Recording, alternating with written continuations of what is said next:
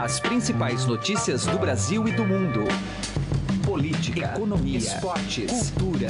Informação com a credibilidade do maior jornal do país. Estadão Notícias.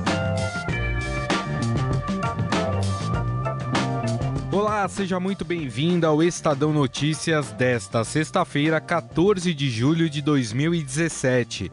Eu sou Gustavo Lopes e o programa de hoje fala sobre a vitória de Michel Temer na Comissão de Constituição e Justiça que rejeitou por 40 votos a 25 o parecer favorável à continuidade da denúncia contra o presidente.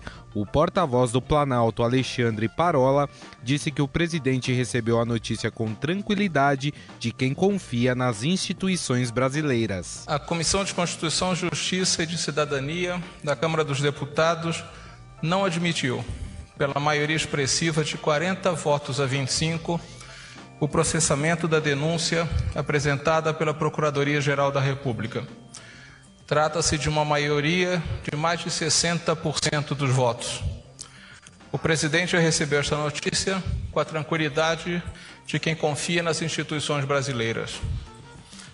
O resultado hoje alcançado deixa claro que é sólida a maioria dos que defendem a democracia, os direitos constitucionais e o Estado de Direito. A vitória é da democracia e do direito.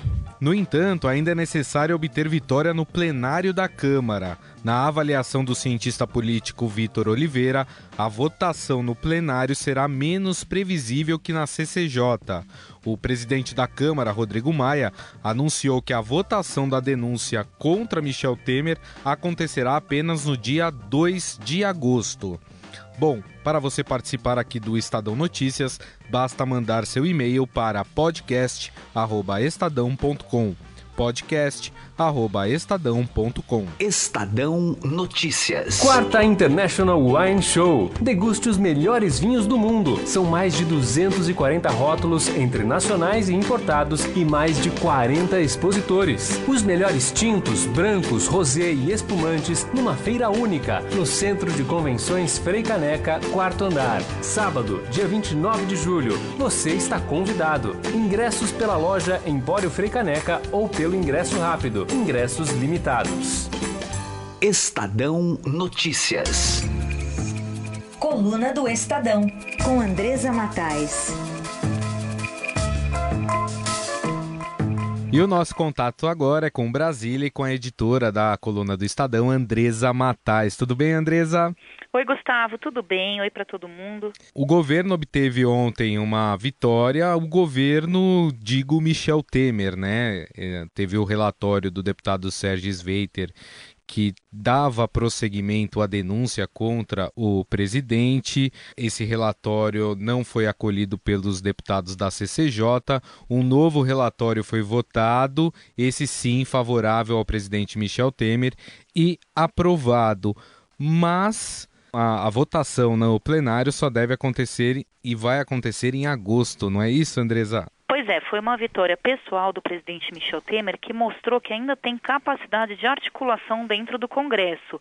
Todas as mudanças ali na Comissão de Constituição e Justiça que garantiram a ele 40 votos a favor na primeira votação e depois 41 é, foram patrocinadas pelo presidente Michel Temer, um esforço pessoal dele. Ele ligou para parlamentares é, várias vezes é, por dia, a gente mostrou na coluna do Estadão, teve um deputado que recebeu três ligações no mesmo dia do presidente Michel Temer, é, ele recebeu né, vários parlamentares no seu gabinete, e aí teve muita oferta de cargos, muito carinho, muita é, liberação de emendas uhum. para que ele conseguisse se placar na CCJ. Agora, a presidente Dilma Rousseff é, sofreu um impeachment mesmo tentando fazer alguma articulação com o Congresso. Então, ela perdeu a capacidade política para isso, mas o presidente Michel Temer mostrou ontem que ainda não, não perdeu.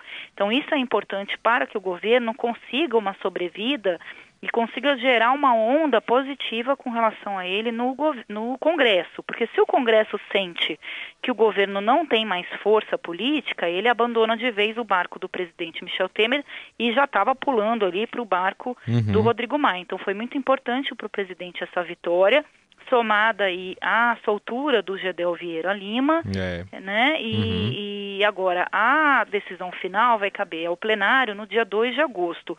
O governo tentou votar é, esse processo no plenário da Câmara ainda em julho, é, mas ele concluiu que não haveria quórum para votação, então seria ruim para o governo colocar o assunto no plenário e não ter quórum. Então Sim. ele sairia de uma vitória expressiva para uma derrota, porque uma falta de quórum significaria uma derrota para o governo, é, não na votação em si, né, mas no gesto de não ter parlamentares para apoiá-lo. E para ter quórum, precisaria ali de uma ajudinha da oposição, que não está nem um pouco interessada em ajudar o governo. Então ele precisou adiar isso para 2 de agosto e agora uhum. vai ter muita reza brava, viu, Gustavo? Para que até lá não saia aí nenhuma nova delação que atinja de novo o presidente Michel Temer e o coloque aí é, numa situação complicada. É, se a votação fosse essa semana, ninguém tinha dúvidas que o presidente sairia, sairia vitorioso, uhum. mas já que não dá, eles vão torcer para que daqui a, até agosto nada demais aconteça. Agora tem coisa para vir aí. A gente sabe que o Lúcio Funaro está falando, ele vai falar do presidente Michel Temer e Eduardo Cunha também, dois que não vão perdoar o Temer em suas delações. Então vamos ver se até agosto essas delações já vão estar homologadas ou não. Isso, se elas não estiverem, ajuda o presidente Temer a manter o cenário. Agora, Andresa, muitas vezes, quando os deputados voltam às suas bases, é, eles costumam retornar ao Congresso Nacional com algumas ideias um pouco diferentes, né? Porque ali está mais próximo dos eleitores.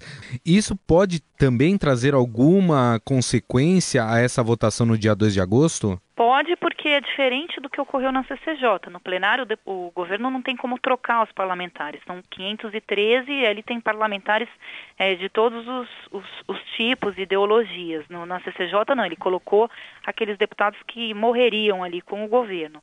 Então, a, a, o recesso parlamentar que, que vai ter, o recesso, né, por conta uhum é, dessa decisão de se votar apenas no dia 2 de agosto, ele acaba é, desfavorecendo o governo também nesse sentido, dos parlamentares irem para suas bases. É, acho que o governo vai comprar passagem para o exterior, viu, Gustavo? para toda a sua base, para ninguém ficar no Brasil. Mas precisa ter passaporte para isso, né? Ah, exatamente, tem esse probleminha, né? Tem que ter passaporte. A não ser que seja pela América do Sul que vai, vai com RG, né? Só com RG, mas eles têm passaporte diplomático, eles não passam por esse problema é que, que, os brasileiros estão enfrentando aí por falta de recursos, é, que é uma consequência aí do que a gente viveu no governo da presidente Dilma Rousseff, é, que afundou aí a economia do, do país. Bom, a gente fica então nessa expectativa até a volta do recesso parlamentar para saber qual é o resultado dessa votação. Eu conversei com a Andresa Matais, que é editora da coluna do Estadão. Lembrando que você pode acessar a coluna do Estadão por várias mídias: Facebook, Twitter, Instagram e também no portal estadão.com.br. Não é isso, Andresa? É isso aí, Gustavo. Então até a próxima. Tchau, tchau. Um abraço. Estadão Notícias. Política. Passada a avaliação da denúncia contra o presidente Michel Temer na CCJ eh, da Câmara, o voto agora segue para o plenário. Os deputados terão que, no plenário, nominalmente, fazer o seu voto se está a favor ou contra a denúncia ao presidente Michel Temer. E aqui ao meu lado está o Vitor Oliveira, que é cientista político da consultoria Pulso Público. Tudo bem, Vitor? Tudo bom, Gustavo, como é que vai? O plenário é diferente da CCJ. A CCJ a gente viu que, que tivemos mudanças, deputados entraram, deputados saíram, é, bancadas foram orientadas, assim como será no plenário mas aí é o deputado é cada um por si, né? A coisa muda um pouco, o governo não tem como garantir aí uma maioria, né? Não, não dá para fazer aquela maioria artificial, né? Assim, aquela construção ali de vou colocar os caras que são meus chegados para eles votarem do jeito que eu controlo. No plenário todo mundo vai votar, ou pelo menos todo mundo tem o direito de votar. Né? A, a questão ainda crucial é que o governo precisa de poucos votos para se manter. Pelo menos poucos votos quando a gente pensa de como é que é o processo legislativo normal, né? Então, é, para as pessoas terem uma ideia, o, são 513 deputados, né? Você precisa de metade desses 513 em geral para aprovar qualquer coisa. Uhum. Né? Então, assim, é, o que o governo precisa é, é menos da metade, né? São 172 é, é, votos, dependendo das ausências aí, né? Então, uh, assim, o, o problema crucial nesse momento é que como pega muito mal ficar perto do governo Temer, e essa vai ser uma votação é, nos moldes daquela votação do impeachment, que todo uhum. mundo lembra que demorou horas, mas todos os deputados foram lá, falando pela família, pelo meu time de futebol, pelo... Soltaram fogos, é, rojões. Pelo bolo de fubá que a dona, enfim, faz lá. É, é, é assim, é, é, vai ser de novo aquilo e todo mundo vai ver esses vídeos e vai acompanhar o voto um a um. Então, assim, é, um, é, um, é diferente do que a gente está acostumado. Uhum. E por isso mesmo é menos previsível. Né? É um resultado menos previsível porque a gente sabe que as bancadas do governo, é, as bancadas que apoiam o governo, que fazem parte da coalizão, estão é, tendo problemas. Né? Não foi à toa que os líderes trocaram a composição na, na Comissão de Constituição e Justiça. Né? É, não foi à toa, foi porque realmente tem uma divergência muito séria internamente. Né? Agora, por exemplo, algumas bancadas, e aqui eu vou citar o PMDB, disse que irá punir os seus deputados que votarem contra aliás, a favor do relatório do, do Sérgio Sveiter, né, é, contra o presidente Michel Temer. É, de fato, essa ameaça ela acaba sendo acatada pelos deputados ou não? O deputado está mais preocupado com o resultado das eleições de 2018? Quanto mais perto a gente chega de 2018, maior fica essa preocupação. Uh, eu, eu acho, uh, assim, essa ameaça do líder, se tem uma coisa que importa em processo legislativo, é líder de bancada. É um negócio assim, você quer saber qual é o resultado de uma votação, você vê qual que é a orientação de bancada que os líderes estão dando. Quando você sabe isso, a gente sabe com, com grande certeza qual que vai ser o resultado de uma votação. Uhum. Né? Agora, o que a gente precisa considerar também é que em toda a votação, o líder já espera que alguns deputados não vão votar de acordo com a orientação Sim. dele. Porque e até uma questão de, de proteger, assim, porque é, é, os deputados são eleitos estadualmente. Né? As eleições uhum. são estaduais, as eleições que elegem os deputados federais. Sim. Né? E diferentemente da eleição para presidente. A eleição claro. presidente é uma eleição nacional. Então o que acontece? Às vezes a lógica que elegeu o deputado é uma lógica que não tem nada a ver com a presidência da República. E aí, por isso, o deputado precisa uh, uh, ser protegido pelo líder. Então, assim, é comum que, que aquelas traições aconteçam e tal. Só que esse é um momento muito delicado e o que é mais curioso é o PMDB tá ameaçando punição. Porque se tem um, um partido que a gente sabe que, em geral, ali vai. É, ter, pelo menos uns 30% não vota de acordo com a orientação uhum. é, do líder, em média, Sim. é o PMDB. Né? Então vai ser muito curioso ver como é que é essa relação. Porque, em geral, se um líder não consegue fazer os deputados votarem de acordo com o que ele está orientando, é provável até que esse líder chegue a cair. Isso pode acontecer. Claro. Né? E fica aquela situação, né? Como é que você vai punir, por exemplo, o relator? Pois é. Ele vai votar contra o relatório dele? Não tem como, né? Então, é, tem, tem a perspectiva dele, inclusive, ser expulso do partido, se a direção uhum. assim quiser, né? Mas é, é, que o PMDB é um partido, a estrutura, a gente, inclusive, lá na consultoria fez um estudo, tá fazendo um estudo agora sobre a estrutura dos partidos, uhum. de direção e tal. O PMDB é muito curioso, porque ela é uma estrutura que está muito.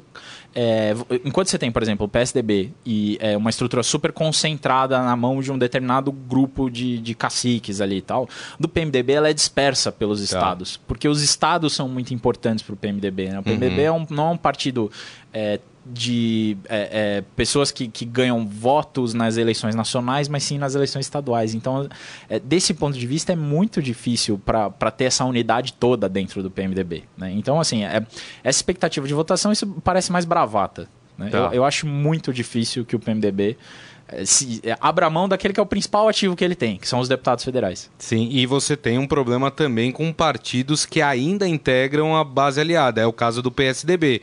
O PSDB abriu a sua bancada para votar como quiser. E, e, há uma apuração de que a maioria dos deputados do PSDB deve votar contra o presidente Michel Temer. Então, quer dizer, tem esse outro problema para lidar também. Não, então, é, as defecções do, do que era a coalizão do, do, Michel Temer, pelo menos, assim, se a gente pegar todos aqueles partidos que apoiaram o impeachment, né, e que depois foram chamados pelo Temer, porque esse é o papel do presidente, no fim das contas, no Brasil. Né? O, o presidente não é o governo sozinho, o governo é quando você junta a presidência uhum. com a uhum. maioria no legislativo. Então, o papel do presidente naquele momento, que é o papel institucional, é trazer a maioria para governar com ele. E, só que a maioria veio com base em muitas promessas. Alguns vieram com promessas de cargos e outros vieram, por exemplo, com promessas de reformas, né? Sim. Outros para ganhar destaque nas eleições, enfim. Geralmente são essas três coisas que político, que político quer, né? Quer, quer controlar dinheiro e recurso de governo, quer ter mais poder quer ganhar as eleições e quer ter política pública, porque isso também importa. Claro. Né? Por exemplo, a reforma trabalhista, a reforma da Previdência. Pra, qual que é o incentivo que o PSDB, um deputado do PSDB tem é, um deputado que está comprometido, por exemplo, com uma agenda de reformas né, é, econômicas e tal, ficar num governo que ele sabe que não vai conseguir passar a reforma da Previdência. Né? A reforma trabalhista passou a despeito do governo e uhum. passou também muito em função do esforço que o PSDB tinha. E não era uma emenda à Constituição. No caso Sim. da reforma da Previdência, isso daí já foi. Né? Então, uh, é muito importante para os deputados do PSDB, por exemplo, ter essa perspectiva de políticas públicas. E, e algo que a gente sabe que não vai ter. É. Então, desse ponto de vista, os deputados do PSDB já foram um sintoma de que o PSDB estava desembarcando do governo. Né? É verdade. Então... Tem razão. Bom, nós batemos um papo aqui com o cientista político Vitor Oliveira, da consultoria Pulso Público, que mais uma vez atendeu gentilmente aqui a nossa solicitação para conversar um pouco sobre esse momento do país. Vitor, mais uma vez, muito obrigado. Eu que agradeço. Direto ao assunto com José Neumann e Pinto.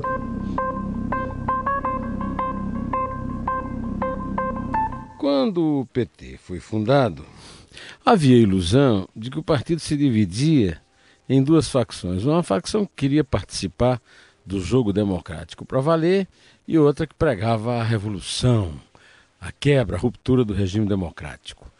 Depois de ter usado a democracia a seu bel prazer de ter esvaziado todos os cofres disponíveis na União e nos estados e municípios que governou, o PT e a esquerda que governou com o PT demonstraram que, na verdade, a facção tida como democrática estava apenas instrumentalizando o cansaço que a sociedade brasileira tinha da época da ditadura e a carência de liberdade que havia no país. Desde então, o PT fez o jogo falso de ser um partido democrático.